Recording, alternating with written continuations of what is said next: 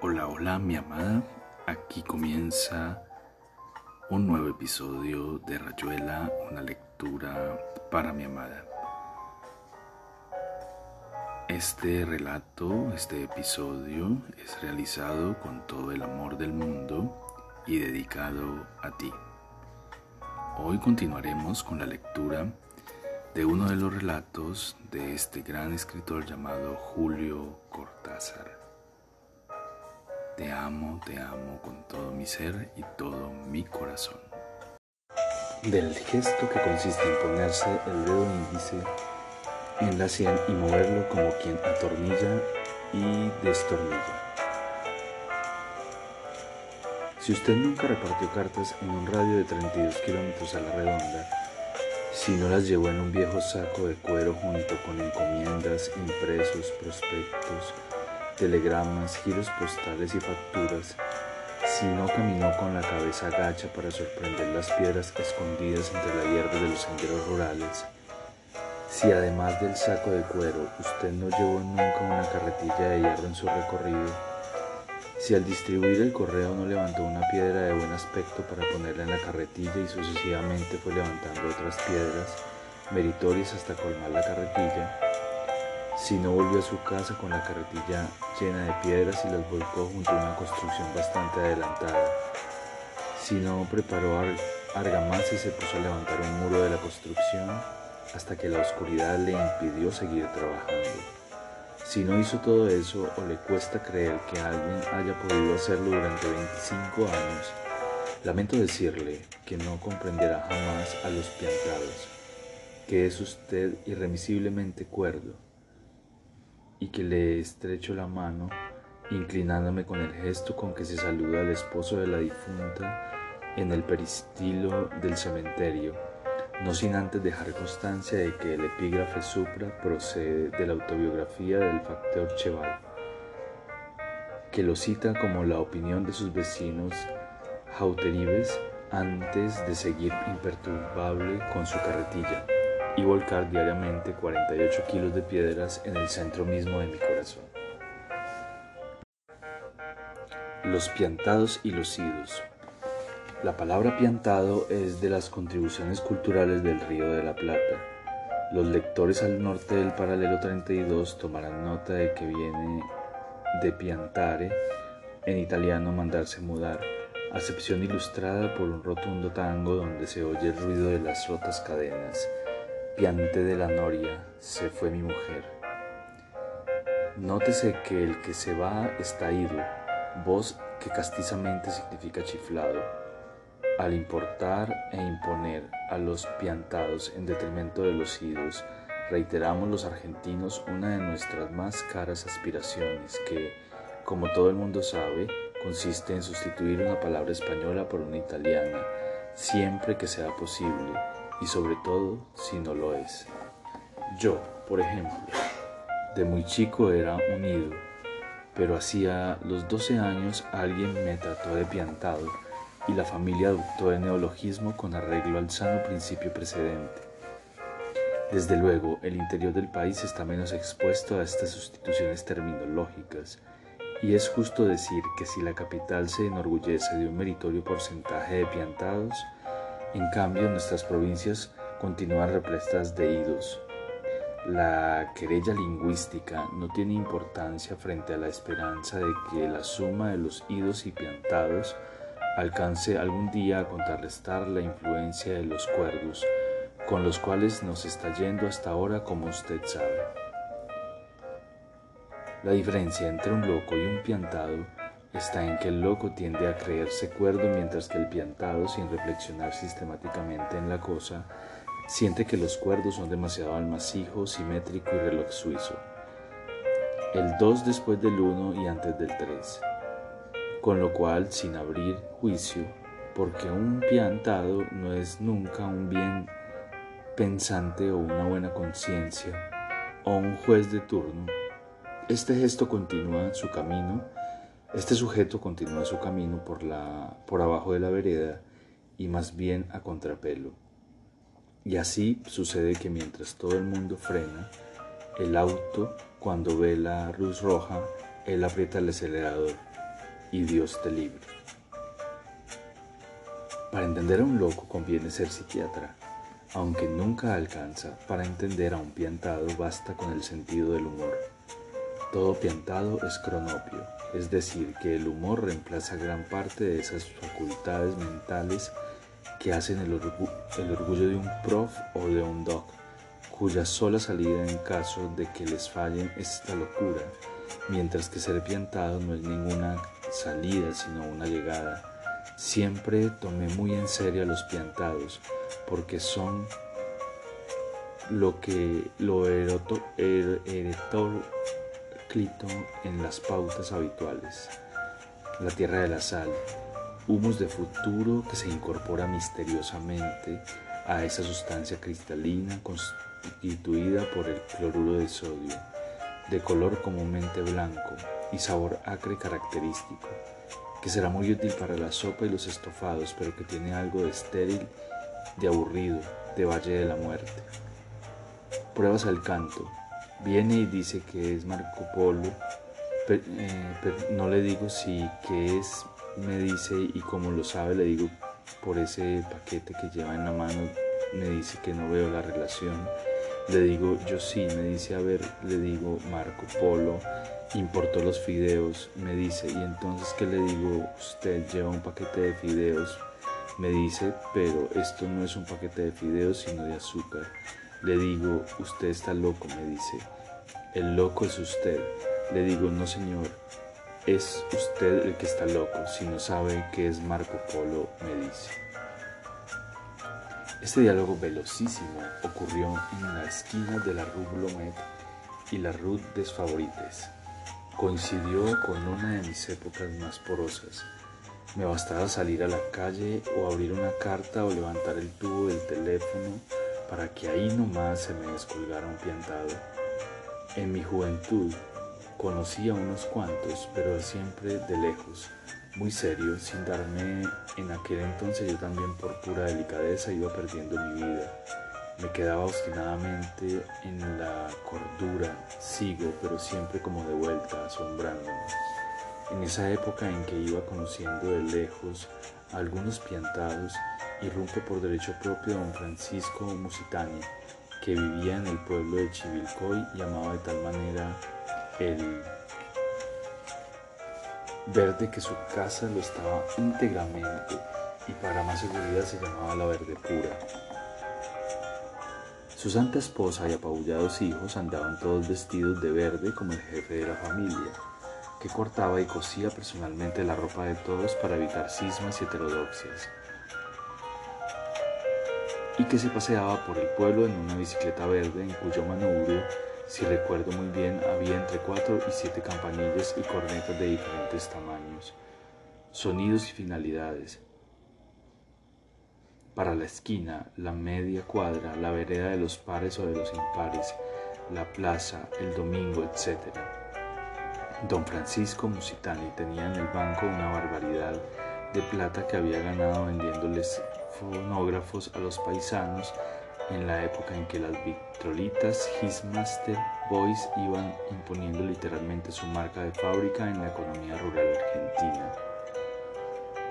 Armado de vitrolas con bocinas infaltablemente verdes, nuestro amigo recorría las estancias en un sulky verde tirado por un caballo verde. Este caballo víctima de la misma pasión que llevó a Eduardo a torturar a un niñito para una alegría en casa de los Esforza, no tardó en morirse por asfixia cutánea o como se llame. En mi tiempo quedaban aún los testigos de lo que pasó, de su paso por los ranchos y de la acentuada estupefacción de los paisanos. Gran piantado, don Francisco era consecuentemente genial. Así, al construir la verde pura, decidió que en un acentuado declive donde las habitaciones del fondo hasta la calle simplificaría enormemente la tarea de limpieza a cargo de su esposa y bastaba así echar un balde de agua en el fondo de la casa para que para que este dócil elemento se volcara en la calle llevándose todas las pelusas verdes. Y no es por nada que he citado las pelusas. Don Francisco odiaba las panaderías que, se que acondicionaban el pan en bolsas y sacos, pues sostenían que las pelusas de la arpillera ponían en peligro la salud popular. Todos los años los muchachos del Colegio Nacional le pedían para la fiesta de fin de año una conferencia sobre los peligros de la pelusa. Y Musitani se presentaba con su mejor traje verde y varios panes contaminados que exhibía ante un público que quería vengarse así de una excentricidad que lo desasosegaba. Asistí a la conferencia de 1942. Vi cómo se fabrican las buenas conciencias colectivas. Aquel piantado, tan solo frente a la horda de cuerdos satisfechos y de chiquilines ya embarcados en la recta vía, tenía algo de heraldo absurdo, de botella verde que flota en la orilla con sus mensajes que nadie entenderá porque no ha sido escrito con la mano derecha y tampoco con la izquierda. Y claro, ellos lo aplaudían con las dos. En esa misma época oí hablar de un piantado cuyo humor negro se resume en una breve cuanto gloriosa carta. Este sujeto se había ido de su casa sin dar el más leve preaviso dejando a su mujer con un angelito inocente en los brazos.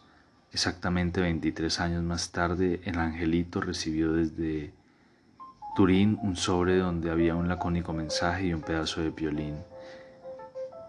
El mensaje decía, Querido Gilberto, a pesar de tantos años no he dejado de pensar en tu mamá y en vos. Yo vivo en Italia, donde ahora ya soy jefe en la fábrica de sombreros Borsalino. Aquí te mando este violín para que te mides la cabeza y me lo devuelvas, porque quisiera regalarte uno de nuestros sombreros. Tu papá, tu papá que te recuerda, X. No llegué a saber bien lo que hizo Gilberto, aparte de emborracharse y llorar, mostrando el violín en diversos cafés del once. Cuando yo era agente de la Cámara Argentina del Libro, sí, sí, créalo, tengo certificados, y si lo duda, pregúntele a don Gonzalo Lozada o a don Antonio López Yausas, que no me dejará mentir. Me visitaban muchos piantados de esos que piden hablar con un jefe y después ya no se sabe lo que va a pasar. Uno de ellos, convencido de que yo era un editor importante, me trajo un poema sobre las abejas que se extendía hasta cubrir unos 200 metros y que dejé imperdonablemente en poder de una chica que en ese tiempo se iba quedando con muchas cosas mías. En general, me gustaba recibirlos, aunque por las dudas los esperaba con un titiretero de cristal de roca al alcance de la mano. Uno de los más fieles se representaba cada seis meses para ponerme al tanto de sus actividades futuras como empezaba a hablar desde la puerta, sin dejarme otra iniciativa que la de estrechar una mano ligeramente sucia, nunca logré saber a qué se dedicaba, aunque parecía un trabajo relacionado con las artes gráficas. Puedo ofrecer un modelo reducido de su monólogo, tipo, ¿cómo está? Yo bien, gracias. Vengo a decirle que ya tengo mi frente, hay dificultades, hay envidias, pero venceremos. Yo sigo adelante todo está preparado. Primero el ataque. Usted ya sabe que lo mejor es, atacar. Mi frente es de ataque, señor. Ellos no se lo esperan y en esa forma gano tiempo. Es una cuestión estratégica, me comprende. Ellos están ahí, pero yo me presento y es el desbande. Con eso empieza la evolución positiva y dentro de un año ya no hay problema. ¿Qué le parece? Está todo pensado, un frente fenómeno. Adiós, Señor. De una visita a otra, el frente variaba muy poco, pero estoy seguro de que las, los partes de guerra le hacían mucho bien a este piantado, y ojalá mi sucesor lo haya seguido recibiendo. En esa cámara entraban otros personajes curiosos, y algunos eran tan brutos que daba gusto escucharlos. Un editor, que según supe había vacilado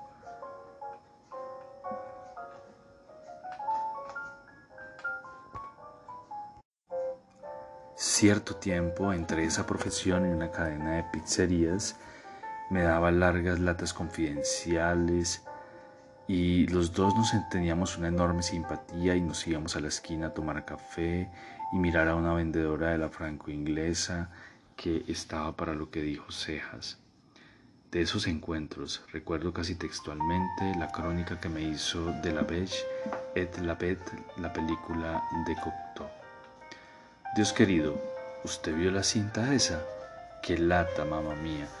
Yo fui porque mi socio, que va a hacer, no se entendía propiamente nada. Al principio hay la muchacha que va al bosque y está la bestia toda vestida de paje que se enamora y se la quiere pasar al cuarto en el castillo. Después resulta que la bestia era un príncipe. Dígame si es vida estar ahí con un calor que casi me saco los zapatos viendo esa porquería. Hay una parte que todas las luces del castillo son unas manos que se mueven. Hágame el servicio y la bestia como loca porque la muchacha no le da la pelota. Después todo se arregla, pero lo mismo, no se entiende nada. Eso sí, le soy franco, a lo último uno se encariña con el animal. donde se habla de Demeter, de otros piantados y de premios literarios. Mi dulce Francia es un país de piantados descomunales, como lo demostró Raymond Queneau en Les Fans du Limon. Pero Bélgica es todavía peor, y lo proclamo con el orgullo de haber nacido en Bruselas Apenas, sin embargo, comprobar que el número de piantados aprovechables para la cultura sigue por debajo del de los cibernéticos y o estructuralistas, y por eso nos toca a los cronopios dar a conocer la labor de todo piantado sobresaliente que vayamos vislumbrando. Máxime cuando ellos no hacen gran cosa por manifestarse, salvo que sean muy mediocres, en cuyo caso apenas se diferencian de los cuerdos.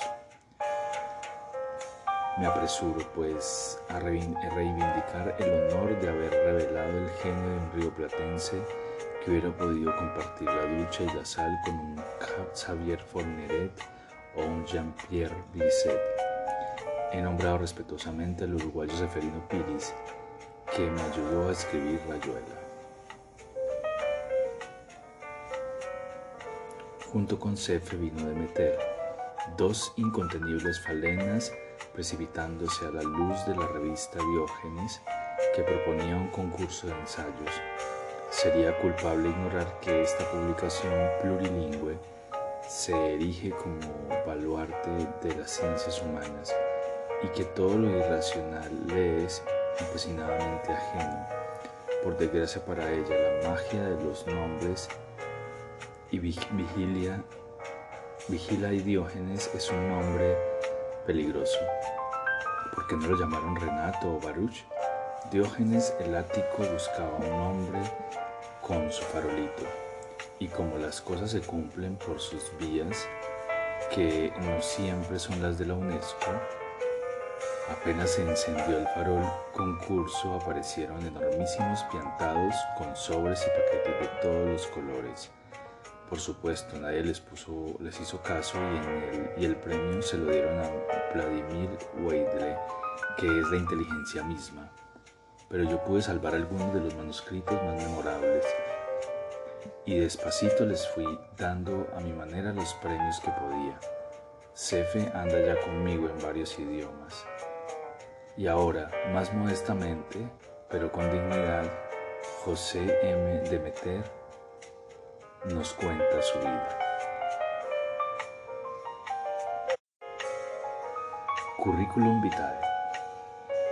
Luego de bachillerato en húngaro, estudiaba química en Viena, en la universidad. Por el contraste de las miserias del derrumbamiento de la posguerra frente a la grandeza pasada, ya en 1923 apareció la idea de la posible reconstrucción del imperio danubiano, aunque sea por un golpe relámpago, entre fulminantes. En 1925 se presentían acciones de gran envergadura. Los institutos de Roma y Berlín vaticinaron y, canificaron las víctimas futuras. Entraron bombas clandestinamente a Yugoslavia. En 1933 obtuvo el título farmacéutico, Mrs. Mr. Farm, en la Facultad de Zagreb. En el momento histórico del 8 de octubre de 1934, tenía la visión de peligro por intuición. Tengo el remordimiento shakespeariano de que volví filosóficamente callado del correo, sin enviar el telegrama Nahuesi opasnot prati base belicansto. Kaplar Miss confiaba en la habilidad de Francia que salvaría la situación y rogaba por la paz amenazada. El 9 de octubre era claro que quieren repetir, vengar a Sarajevo y sus consecuencias al revés. Me daba cuenta que un hombre es capaz de dar rumbo al destino o modificarlo ante el rearme en manos de exaltados y fanáticos, emigré a las Américas en 1935 a tiempo. Desde entonces, 20 años en Argentina, tenía una suerte relativa. Soc Ujo Semiart. Anda por muchas provincias del sur, este y norte, hacia la selva paraguaya, cerca a Mato Grosso un caminar de lejanías buscando la propiedad, la felicidad, la paz y su clave para todos. Sin el único y exclusivo Salvador de los hombres, realmente no tenía mucha suerte. Eran años de agitación mundial y agonía, de vencer y morir. En Asunción, en los días de la declaración de la guerra, rompí el brazo derecho fatalidad o némesis. En Bellavista de Corrientes una dama me quería responsabilizar por cómo osaba entrar en la biblioteca. Agradezco a la maestra que me defendía de la regresión. En la Primera Guerra Mundial perdimos la fortuna, era la segunda fe. Al fin, el Volksführer se napoleonizó, pero vano. Asesinaron casi toda mi familia, excepto los que tenían mística.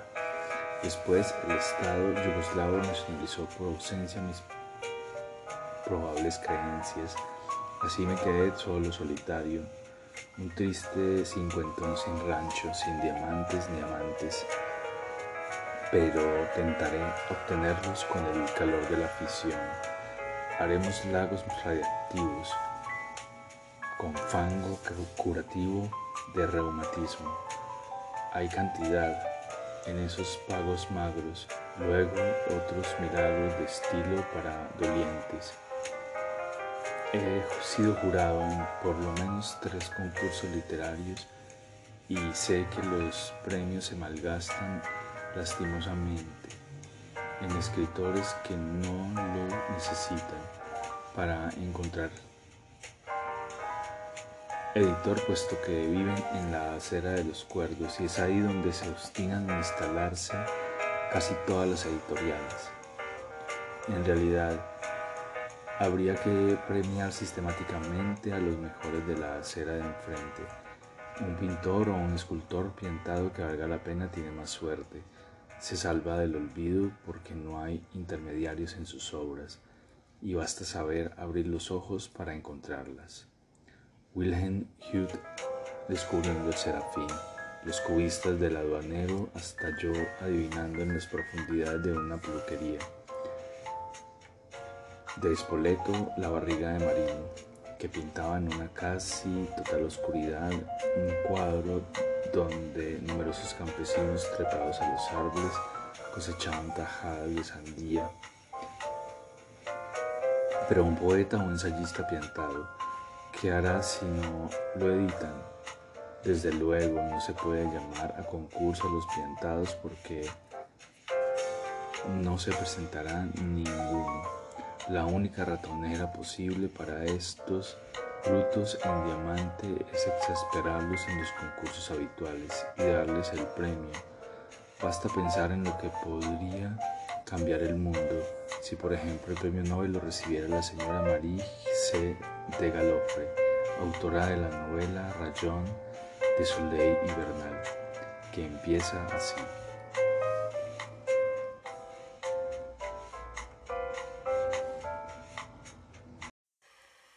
Y aquí termina Rayuela, una lectura para mi amada.